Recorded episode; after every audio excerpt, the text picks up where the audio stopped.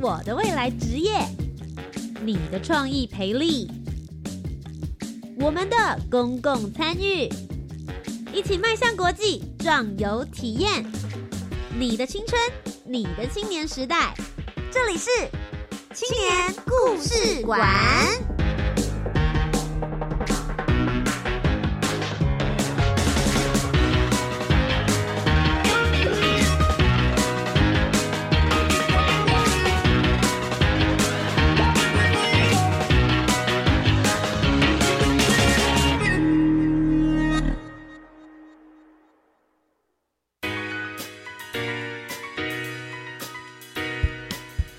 的听众朋友，大家好，大家晚安，欢迎来到由教育部青年发展署以及教育广播电台所共同制播的青年故事馆。我是节目主持人涂杰，今天晚上呢，又要跟着大家一起来听听属于青年的故事了。今天我觉得主题来说的话，我个人还蛮喜欢的，是青年壮游计划。这个最主要呢，就是希望能够提供给高中职的学生以及十八到三十五岁的学生，可以在台湾体验探索的机会。而这个计划呢，名称就叫做青年体验学习扎根计划，让青年用自己的创意方式。走出舒适圈，认识台湾吧。那这一次为大家邀请到的是两组的来宾。首先在第一阶段邀请到的是个人组，他一个人单枪匹马来参加这一个计划。张新之，他用踏出无限可能，连接艺术、戏剧。舞蹈、冒险体验、跨领域、网络来作为主题，这里面在做些什么样子的事情呢？其实他就是希望可以到东西南北台湾的四个角落，去找各处的表达性艺术创作者以及冒险工作者，让这两个资源呢能够带进精神科医院，跟他自己本身的职业有非常非常大的相关。他蛮特别的，他是第一届推动这个计划的时候的参与人。所以已经是十年前了。究竟十年前参加这个教育部青年发展署的计划，对十年后的他，也就是现在，有什么样子的影响呢？一起来听听他们的故事。接下来第二组来宾呢，他们是以团体组来参加的。宋彩寻，他做的事情呢，是他的伙伴二十天以逐步环岛的方式，一起来完成这一个计划。最主要呢，他们是希望能够用找寻、聆听的方式。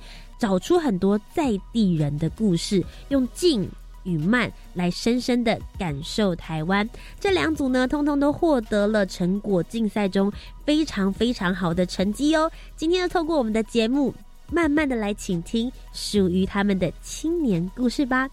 一起来听喽，Let's go。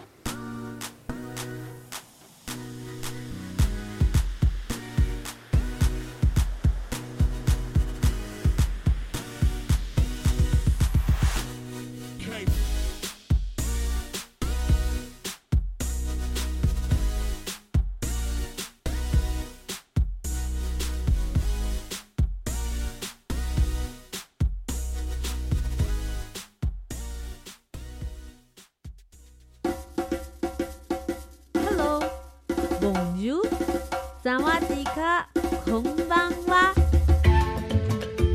国际学习，全球趋势，海外体验，通通都在国际参与，I share。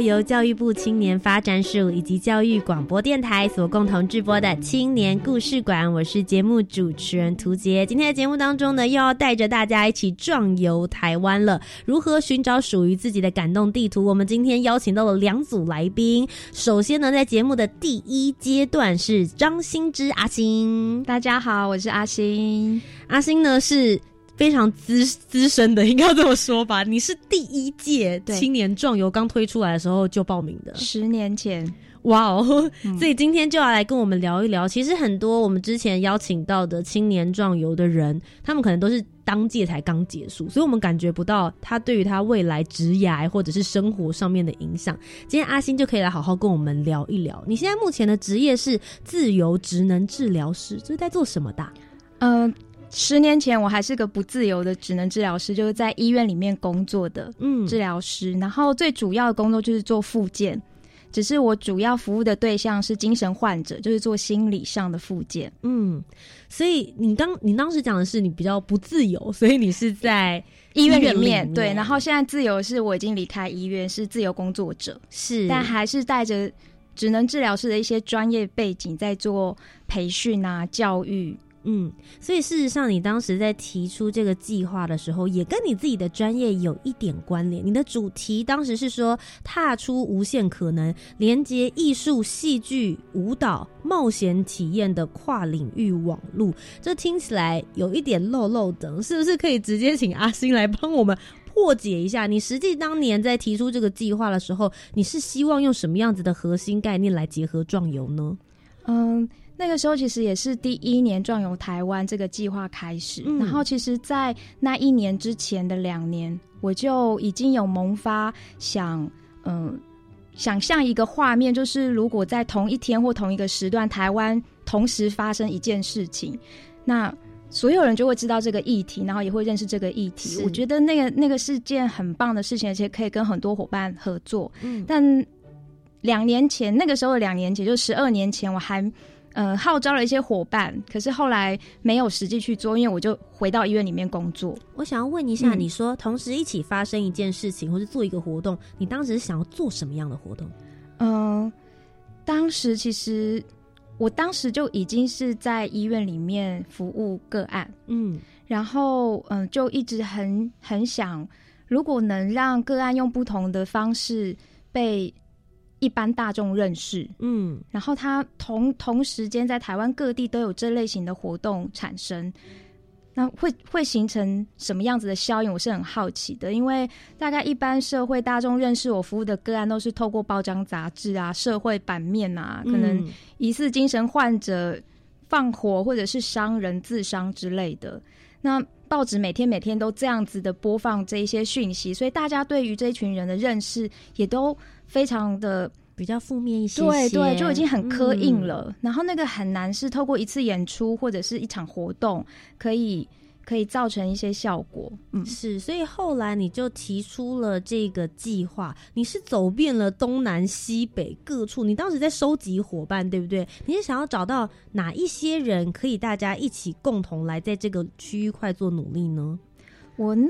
在那个时候提出计划之前，其实我在医院里面，除了运用原本传统的职能治疗的手法，我晚上去剧团里面学怎么当演员，一些舞台剧的技巧，也把呃戏剧这个元素带进医院，然后也学舞蹈动作跟艺术创作，所以。那个时候我就在想，如果可以训练个案，让他变成艺术创作者，嗯，然后让他变成演员，或者是让他有冒险的能力，带着社会大众一起去冒险，我觉得那是件很酷的事情。他们的病人的角色可以被其他的角色所取代，所以就很想透过这个方式，要不就是让嗯。其他表达艺术类相关的人可以进到医院里面做服务、做串联，不然就是带着医院里面的个案可以离开医院，去到一些表演艺术的场合去做交流。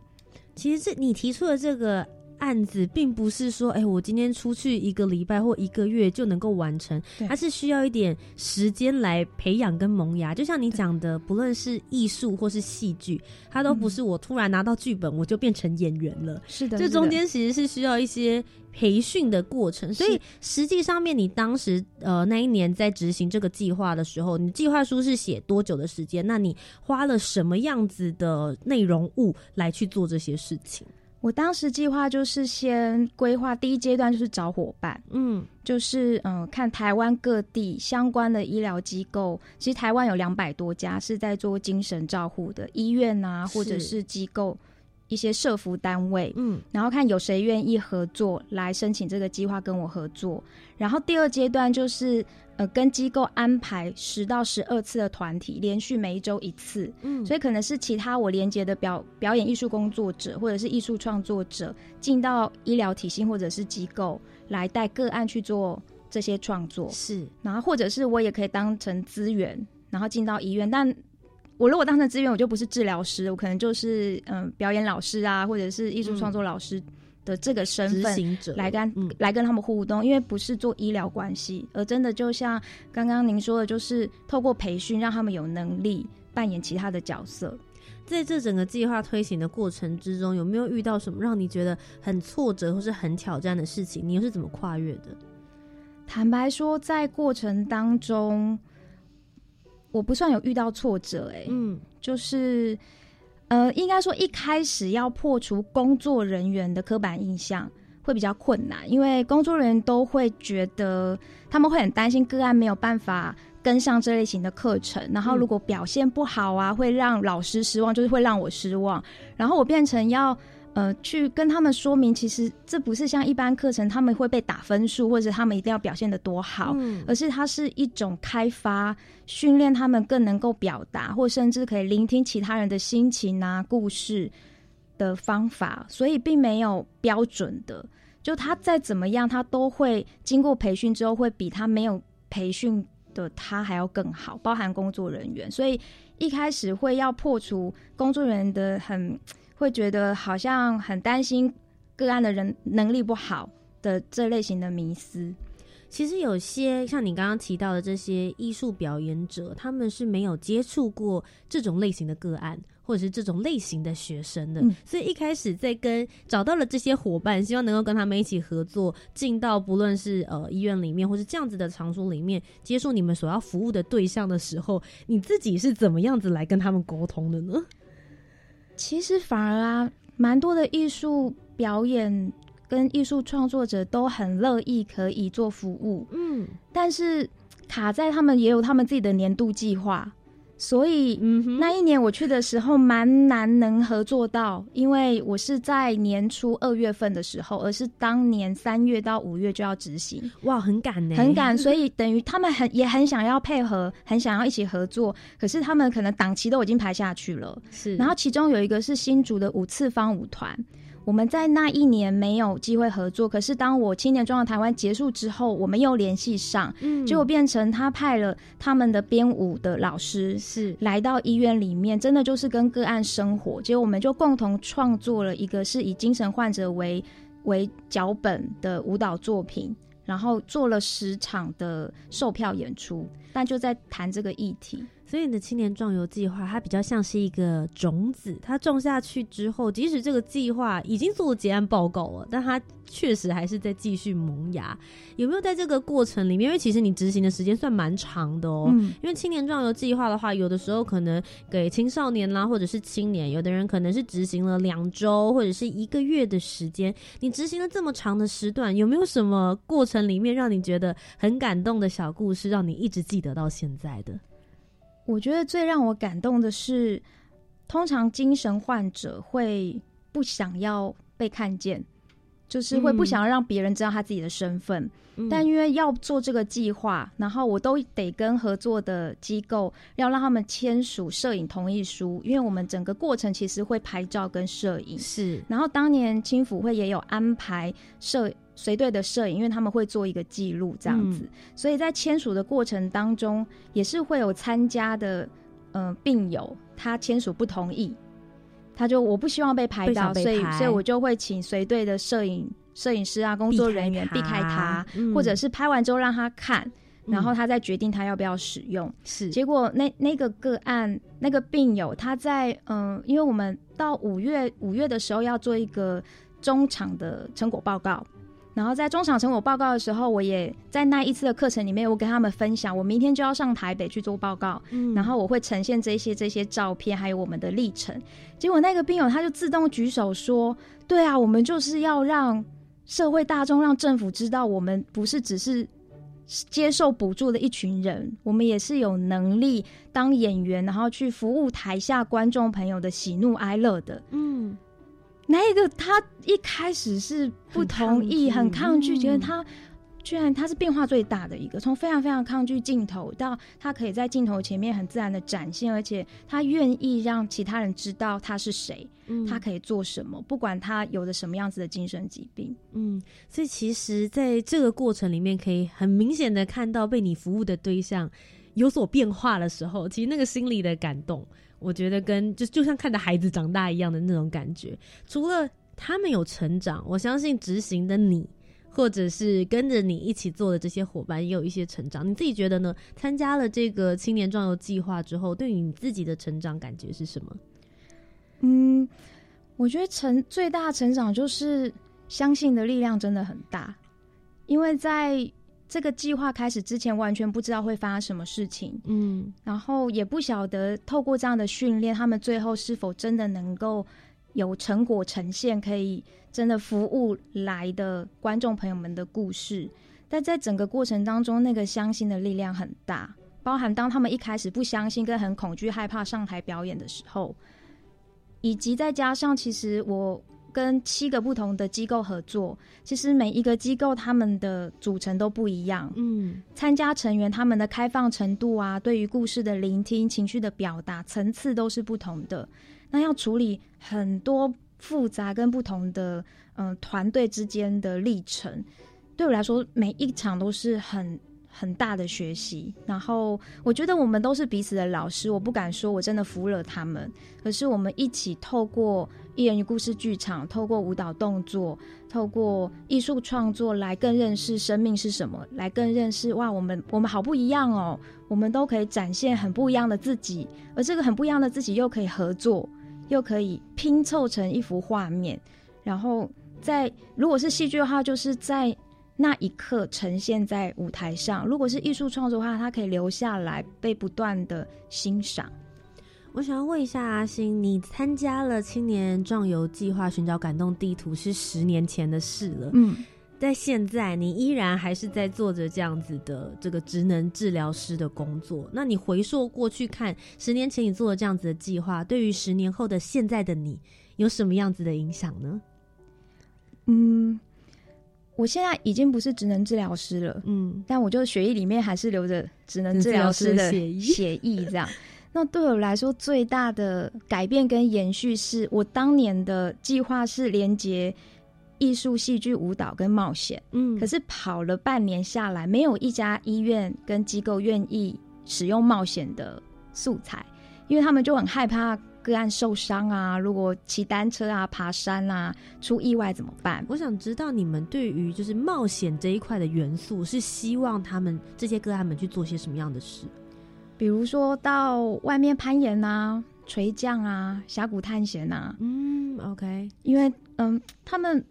一般人来说不见得可以接触到这类型的活动，其实它也是有个门槛在的。是那呃，医院里面住院的个案就更难。嗯，可是。他不是说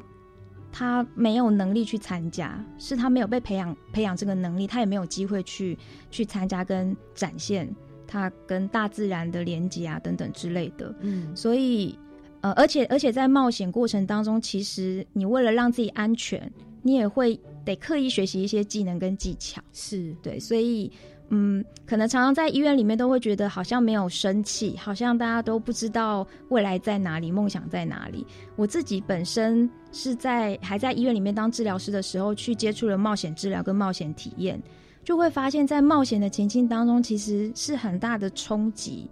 然后很大的冲撞，因为我是很怕死的，所以我就会开始去思考，哈，我我到底活着要做什么？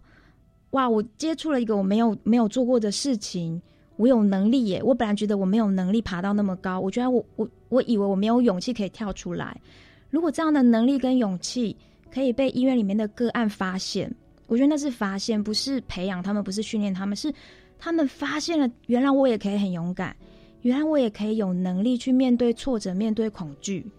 那他是不是更有能力去面对他出院之后回到社会、回到家庭，可能会面对很多的质疑、很多的批判、很多的异样眼光？那是需要更大的勇气的。今天呢，我们请到了阿星来到我们的节目当中，跟我们分享他十年前提出的计划——青年壮游台湾。我相信给听众朋友一个不一样的壮游感觉。大家常常会想说，壮游的意思就是去一个你。未知的环境去旅行旅游，用很简单的探索方式。不过，我觉得它给壮游赋予了另外一个不同的意义。你有没有什么你很？在意的，不论是核心的议题，或是在意想要做的服务对象，也许也可以把它融合一起，在寻找你自己的感动地图。今天非常谢谢阿星来到我们的节目当中。那是不是在这个阶段的最后，也帮我鼓励一下十八到三十五岁的青年？如果他们接下来也想要参与这样子的青年壮游计划的话，你会给他们什么样子的鼓励呢？我会很想鼓励，如果是还没有专业能力、还没有工作的话，就尽量去探索吧，做你没有做过的事情。那如果你是已经有专业能力的话，就去到台湾各地去，让你的专业能力跟不同领域的人有一些碰撞跟连接，相信会产生更大更大的能量出来。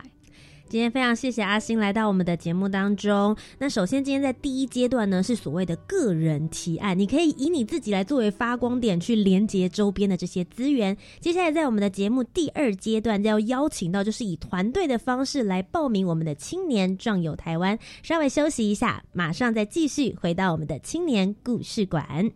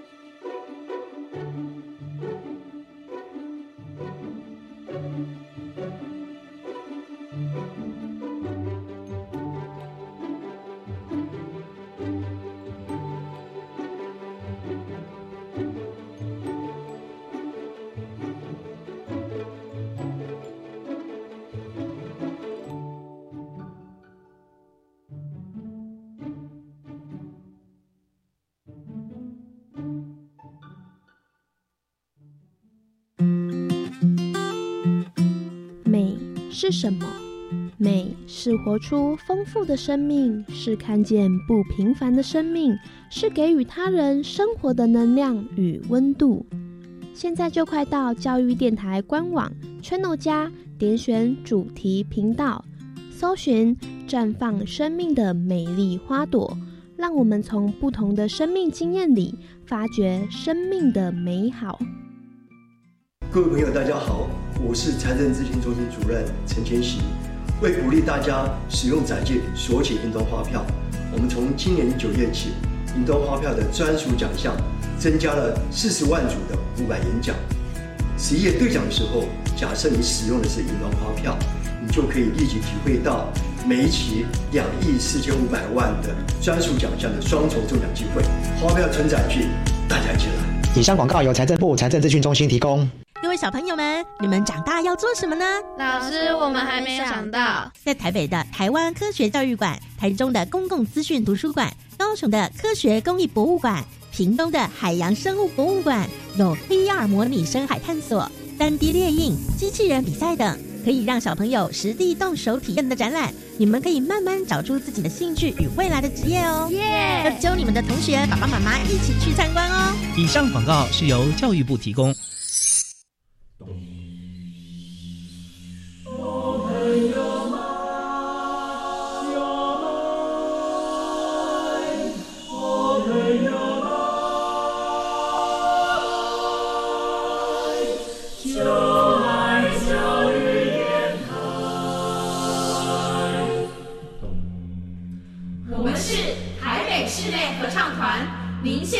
听的是教育广播电台。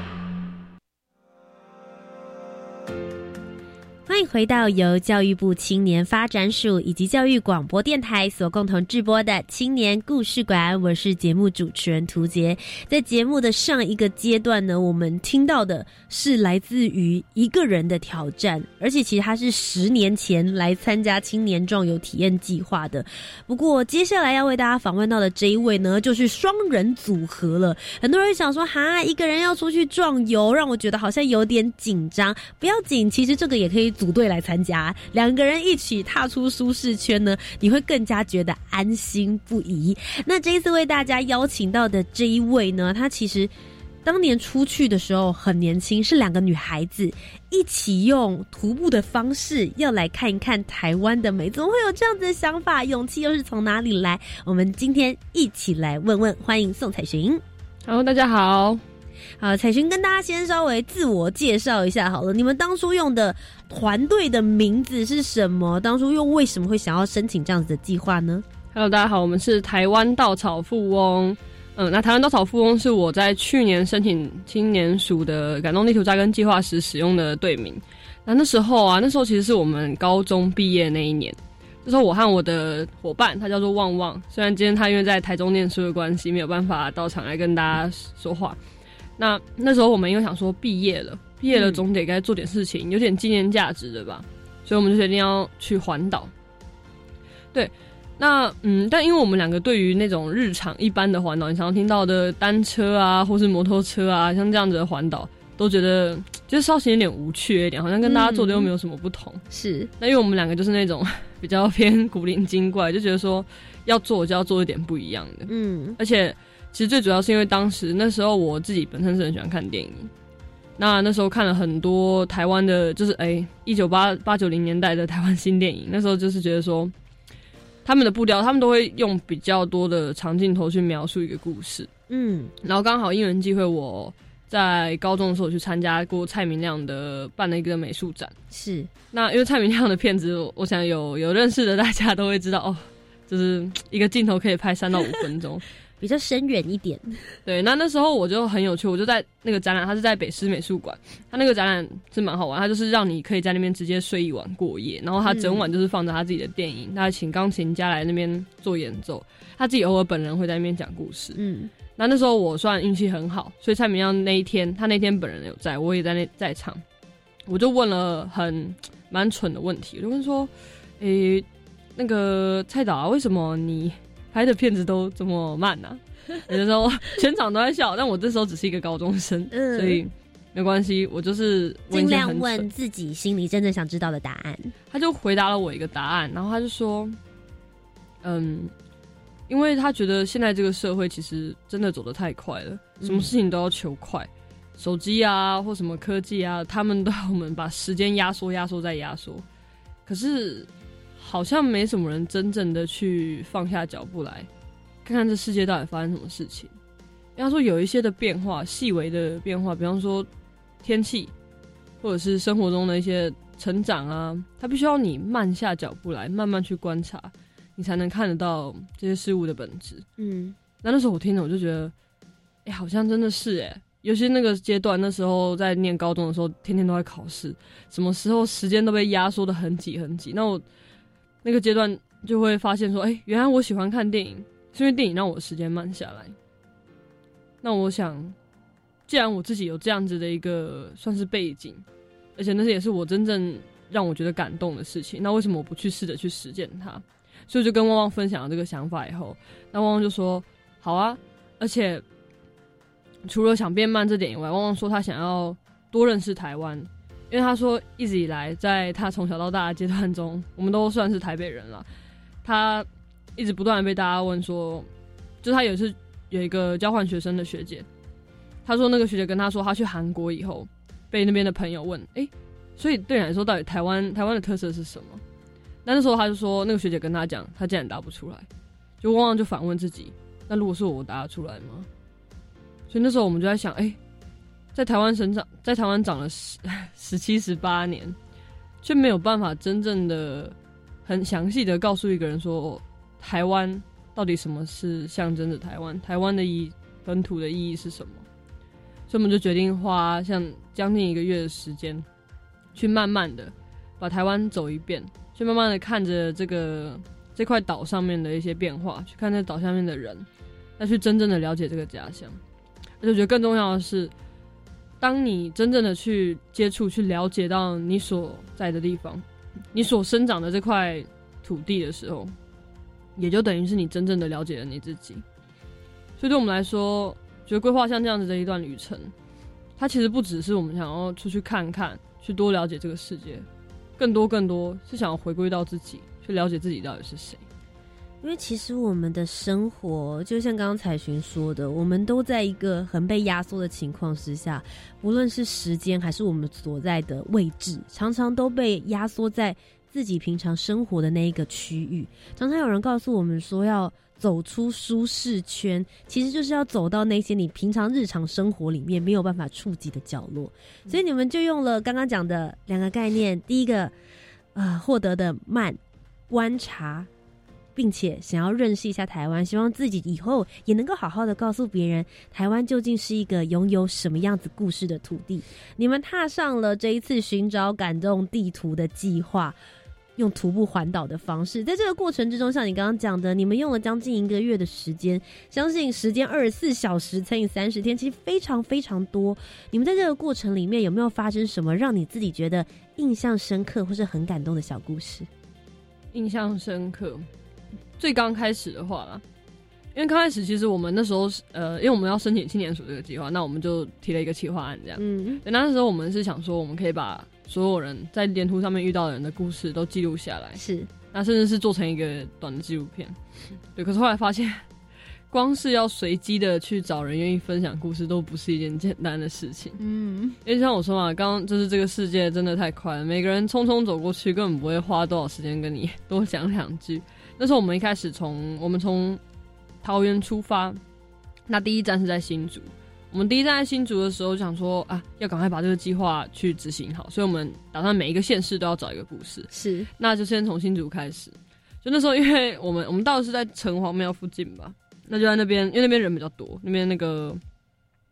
那那边那边的游客比较多，然后我们就在那边到处走来走去，走来走去。结果每一次问问到的大概年轻人，他们就是 我们说，哎，可以跟我分享一下。我们不是这样玩，我们是说，你觉得？新竹的土地是什么样？对我说：“哎，你觉得什么东西可以代表新竹？”虽然当然他们都讲说：“哦，风很大，风很大，米粉好吃。”对，然后就默默的、默默的走开了。我们就觉得就走摸了一个下午，问到傍晚四五点都没有问到真正想要的比较有深入的故事，就突然间就有一个，就在我们觉得要放弃，想说算了，就走回去的时候再想办法拿另外一个东西糊弄青年鼠好了。这可以讲的吗？好，对，但通常这种故事都会有一个 but，对吧？对，但是呢，我们后来。好好的，我们后来就坐在那个诶新竹市政府的那个广场那边，我们在那边发呆，然后看着那个小朋友在那个喷水池那边玩来玩去。就在我们快要放弃的时候，突然有一个阿伯，就有一个年约看在七八十岁吧，头上戴着一个黄色的，然后上面写着一个，上面画着一个小小的台湾符号，应该是某个党徽。OK，对的，北边，那突然间就走靠走过来靠近，我们就问问说，哎，啊你们两个这个样子，因为我带着相机，他就说你们是来什么？他就蛮好奇我们在干嘛，因为他前面看到我们在旁边一直骚扰路人，嗯，然后我们就先想说，好，既然他都主动想要来跟我们搭话，那我就回头开始问他相关的问题。是，就没想到我一问，他第一句话先批评他开始批批评我说，哎，你怎么可以打耳洞？身体发肤受之父母。哇，对，然后我第一个瞬间想说，这么震撼，想说这个阿北你想怎样？我们已经快要放弃了，那你还来骂人？但没想到后来讲着讲着讲着，他突然开始讲起他自己的故事。然后他发现，呃，原来这个北边他姓金，对，然后是他原来是在，诶，在白色恐怖时期，那个时候算是被算在诶党外党外人士的的那个抗争分子，对，然后他他说他甚至还说过，他那个时候曾经被抓入狱，因为他，呃，因为比较因为他被复杂对一些政治的原因，就被人家污蔑，然后关有进到曾经有去绿岛，包括还说那个绿岛的那个。纪念碑上面有他的名字，嗯哼，对，然后我们就听说，哇，天啊，他就这样子漏漏等，就跟我们讲了三十三十几分钟，快一个小时。我想说，哇，没想到一个披头大骂，看起来感觉一开始感觉怪怪的阿贝，他竟然有这么多的故事，然后才发现，哎，原来其实我们想象中想要找的那种，因为我们当初一开始设定。都会想要找一个更复杂，或者是更深入，或者是哦有起承转合，嗯嗯更长的故事。可是原来像这样一个路人跟你分享他曾经发生过什么事情，他就是一个很棒的故事。而且其实也不用对，不用特定设定说他一定要代表新竹或者是象征什么土地。其实他自己本身他是这里的人，那他代表的故事肯定就是由这块土地去组成。所以我们后来就赶快把这个故事记录下来。嗯，那他就是我们得到的第一故事，这是。那时候觉得很感动，因为这是快要接近放弃的点的时候遇到像这样的一个，对，那也是因为他愿意开始分享故事，我们后面在后面的旅行的过程中，才越来越顺利，就几乎是在每一个县市都有碰到一个愿意分享，因为越来越会懂得去倾听，才发现原来其实问题并不是在于别人身上，有时候是不是在于他们不想分享，是在于我们有没有去发现，就是有没有去找到那些对的人，那他们分享的故事。值不值得去？对你有没有看到他们故事值得被你发现的地方？那其实你们在整个过程之中收集了很多不同的路人的故事，也许这些人是本来就很想跟你分享，有一些人是透过你们的引导，才慢慢的娓娓道来属于他自己身上发生的那一些事情。但对于台湾这块土地呢，你们这样子一路走，除了看到人之外，也看到了很多的风景。有没有哪一个地方是让你觉得说，哇哦？我竟然不知道台湾有一个这样子的角落，让你们在风景上面觉得印象深刻的地方。那时候我们是在垦丁白沙湾在隔壁一点点的一块小沙滩，对，那那里人比较少，因为白沙湾那边都挤满了一堆游客。大概在晚上傍晚八点九点的时候吧，那时候我跟旺旺我们两个人一起就是骑摩托车到那个沙滩去坐，那时候看那片星空，它大概傍晚七八点，而且那天没什么云，它就是一个。海湾这样弯出去，那你看出去整片海都是，虽然是海和天是合在一起，所以你会感觉到天空、星空像是一个碗这样子直接往在照在你的头上。那有一种不知道，原来这世界这么浩瀚、这么广大的感觉哦。那你看不到地平线，地平线是一个弯弯曲，你往后面去看下去，就看下去，只会绕回去，像无限那样往外去延伸。那。嗯，其实它听起来并不是什么很特别的，或或是只有台湾才有。但是我觉得那时候是因为当下的那个情境吧，因为我那时候和旺旺我们已经走了算算半圈的台湾了。那那时候是一个心里已经十分的疲惫。那同时，因为那一晚我和旺旺一起走，我们同时到下面是想说给自己放松一下。所以在那片星空底下，我和旺旺的感觉是，嗯，我们除了觉得现场环境很美外，我们更多更多是感谢身边有对方这样一路十几天下来的陪伴，这心里是很感动而且很温暖。就是说，哇，原来我们已经走这么远了，我们已经走到台湾最南端了，我们看得到，哇，这边是对啊。我想要问一下，像你刚刚有提到说，真的已经走到垦丁的时候，距离台北已经好远好远了。一路上面走过来，一定会有想要放弃的时候，或者是觉得很困难的时刻。你觉得那个最艰辛、最困难、最挑战是什么时候？最烦的当然是要走这件事情，因为我们每天早上四点就要起床，不是三点起床，四点准时出发，然后走走走走到九点十点。那到太阳快要往太阳快要到正中央的时候才结束，所以每天大概是走个四五个小时，而且对啊，连续二十天都严重睡眠不足，这样，那基本上这个走的体力是最难熬的啦。但是他其实，在心理上并不是真的很难受。我觉得难受的是到后来，我跟你说走到走到垦丁那一段，因为后来第一个我和旺旺虽然说我们陪伴了这么久，那但是走到后来，我们其实。有一部分也会对彼此感到厌烦，因为有很多生活中我们二十四小时都相处在一起，所以其实走到后来，很多时候我们我们到后来在垦丁那一段的时候还吵架，嗯，然后接着就天气就很很恰巧的，刚好就开始那个时候刚好台风来，嗯，对，所以就是在我们到垦丁那一段剩半个台湾没有还完的时候，台风也来了，然后我和汪汪就吵架，所以。基本上到那一段就很像是有种谷底感，对，像是故事的起承转合，刚好走到转折处，就很想放弃这样。嗯，对。那可是后来，后来不知道，原本真的是好几次，是真的很想要放，想说我们算了，就搭车回去，然后最后再想，反正再想办法去处理掉 就对了。但是后来还是会心里还是会有一个声音告诉你说，既然你当初都决定要做这件事情了，那你为什么不好好的把它做完？就而且，如果真的你没有做完的话，你肯定在未来的一天，你一定会后悔，你会觉得说，哎，为什么当初我没有把环岛这件事情把它圆满掉，而是在中间就放弃了？对啊，所以我们到后来还是咬着牙把它走过去。对，而且其实是靠着意志力吧，还有那个坚持。觉得就是不想要当初来申请的那个初衷跟感觉，决定继续把它撑下去。你自己在整个这个计划的过程之中，觉得自己最大的成长是什么？我觉得是针对一些对于一些故事吧，就是更能去看到什么东西是具有价值的。因为我刚刚说像那个北北新竹北北的那个故事，其实很多人常常。在讲话的时候，我们都会不知不觉的透露自己生活中的一些事情。因为后来我们有在苗栗啊遇到一个客家客家北北的故事，或者是对，但那大家其实，在聊天的时候，我们平常不会去多做注意。可是走完这一趟以后，我开始会，我我会形容自己像是一个淘金者啦，就是我们的讲的话，讲的一堆话，就像是那些沙。那你要怎么从这些沙之中找到那块黄金，那块值得被记录下来的故事，被值得被记录下来的话？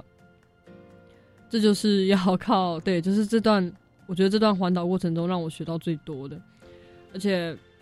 也慢慢变得更懂得去感谢身边的人吧。因为就像我刚刚讲的，我们遇到很多很多的困难，然后想放弃，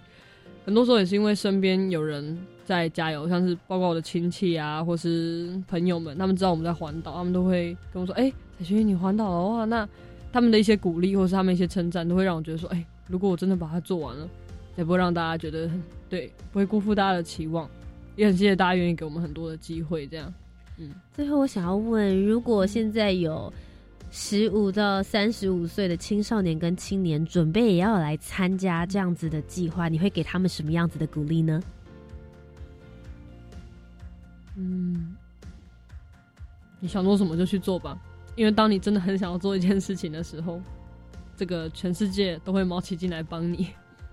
要自己先发下这个许愿，对自己有对自己的一些期望，把这些期望告诉全世界，让大家一起来帮助你。今天再一次非常谢谢彩寻来到我们的节目当中，也祝福你接下来能够有更多更多不同的计划，继续发光发亮。谢谢，谢谢。那我们稍微休息一下，等一下再继续回到青年故事馆，告诉大家更多有关于教育部青年发展署即将举办的精彩活动。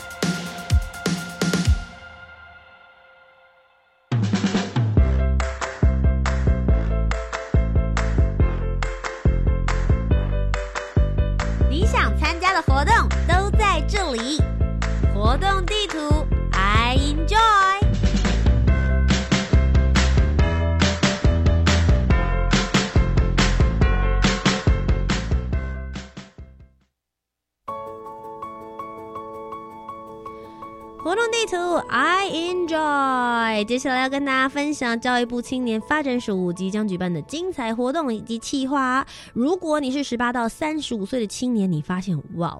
这个企划活动根本是为了我量身定做的，那就赶快在期限内投出你的申请书吧。一开始呢是我们的活动预告，希望可以欢迎大家来参与现身到现场。十一月二十三号在华山文创园区的 Four A，我们即将举办的是样飞全球行动计划，我的行动 Style 星光大道竞赛季成果展。为了让青年有多元管道参与国际事务，所以特别办理了样飞全。球行动计划，他们透过总共四个阶段：提案培训、审查辅导、国际联结、在地行动，让青年自主团队针对年度的主轴议题来规划行动的方案。那接下来这些青年呢，提出他们的计划，审查完成之后，他们就会出国了，到了不同的国家里面，透过参访来了解国际趋势，而且回到台湾之后呢，就会落实三个月的在地行动。所以这一次的我的行动 style 星光大道竞赛季成果展之中呢，就会来展现他们的执行成果，精彩可期。因为有一些样飞全球行动计划的小组曾经来到青年故事馆当中跟我们分享他们的故事，所以我很期待当天的成果展。再来呢，就是十二月七号，一样在。华山文创园区，那这一次呢是在四 B One 以及二楼的部分呢，会来举办青年海外和平工作团的表扬季博览。会。那最主要呢，就是希望能够表扬杰出的青年海外志工的服务团队，作为青年参与海外志愿服务的行动标杆，而且借由服务内容的分享来展现多元的创意内涵，达成联合国里面其中一项永续发展的目标，扩散青年海外志工分享与学习效果。这一次融入了博览会的形式，会邀请到相关推动海外志工单位来参与社团交流，同时之间呢，也有已经有经验的。到海外去做志工的人呢，来到我们的博览会当中来做故事分享。所以，如果你有兴趣要到海外去做志工的话，我建议你可以来，因为可以获得更全面性的资讯哦。那如果相关的一些问题的话，大家也可以上青年海外和平工作团的网站上面就可以查询得到了。那当然，如果你去了之后就发现，哇，我真的好想要参加海外的一些志工计划。为了鼓励中华民国十八到三十五岁的青年可以到海外国家、地区或是机构提供志愿服务，只要你自己计划好要去三个月以上，就是九十天以上的话，最高就有机会可以申请到教育部青年发展署补助你十八万，出去做这样子有意义的公益活动。那我们接下来呢，已经在跟大家征求执行的计划书了。目前希望你的执行时间会是在二零。二零年的一月到十一月之间，那什么时候要提出申请呢？就是你出发的前两个月，你就要来申请。也就是说，如果你是要二零二零年的一月出门的话呢，最晚的截止时间就是在现在二零一九年的十一月三十号之前，你就要提出申请喽。那相关的这个细细节内容呢，大家可以上教育部青年发展署的官方网站，或者到青年海外和平工作团的网站，也可以查询得到。接下来，在十二月一号，即将在松山文创园区的三号仓库举办“青年壮游台湾，寻找感动地图”时间计划十周年的分享会。是的，感动地图计划呢，已经迈向十周年了。在这一段时间呢，有超过五百组的青年团队以实际行动探索自己认识台湾。所以，十二月一号，也就是几天之后呢，我们会在松山文创园区的三号仓库来举办分。享会，如果你对壮游有兴趣，或是对未来感到哎呀有点不太确定，不晓得自己要的是什么，其实我觉得来到活动现场，可以看看学长姐们透过壮游留下什么样子的故事。在现场有可爱的拍照打卡区，也可以和曾经参与计划的学长姐聊一聊，听听他们现在在做些什么样子的事情，或是有什么样的热血行动。可以写一封时光邮件给未来的自己，或许在参与完之后，能够给你一点勇气，去开启属于。你自己的壮游，十二月一号，我们在松烟三号仓库见喽。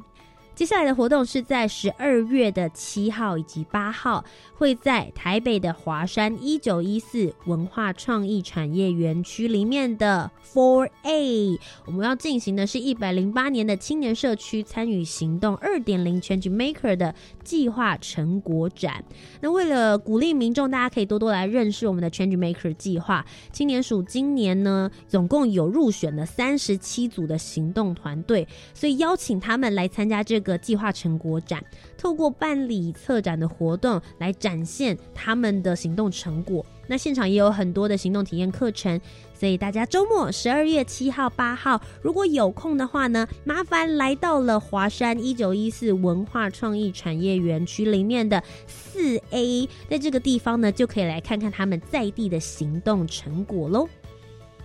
今天的最后一个活动预告呢，是即将在十一月三十号到十二月三号，总共呢有一些活动是为了要响应二零一九年国际志工日的系列活动，最主要就是希望能够鼓励青年。投入志愿服务。那这一次呢，我们邀请到了匈牙利与缅甸的两位国际志工领袖来台湾分享。十一月三十号是在国立台北科技大学办理青年志工论坛，十二月一号呢，则是欢迎全国的青年一起来做一日志工。十二月二号在北区的台北医学大学以及中区的逢甲大学。十二月三号，在东区的国立宜兰大学以及南区的台南应用科技大学，总共会办理四个场次的两位国际志工领袖的巡回分享会。希望大家呢可以多多的来到现场，一起来聆听属于他们的国际志工故事。如果大家对于以上的活动或是计划呢有任何的问题，或是有兴趣好想要参加哦，麻烦大家直接直接上我们的教育部青年发展署的官方网站就可以查。寻得到喽！以上就是我们今天的青年故事馆。如果你喜欢我们的节目内容，不要忘记了锁定每周三晚上的七点零五分到八点钟，就让我们一起来聆听属于青年的故事吧。我是节目主持人涂杰，我们下周再见喽，拜拜。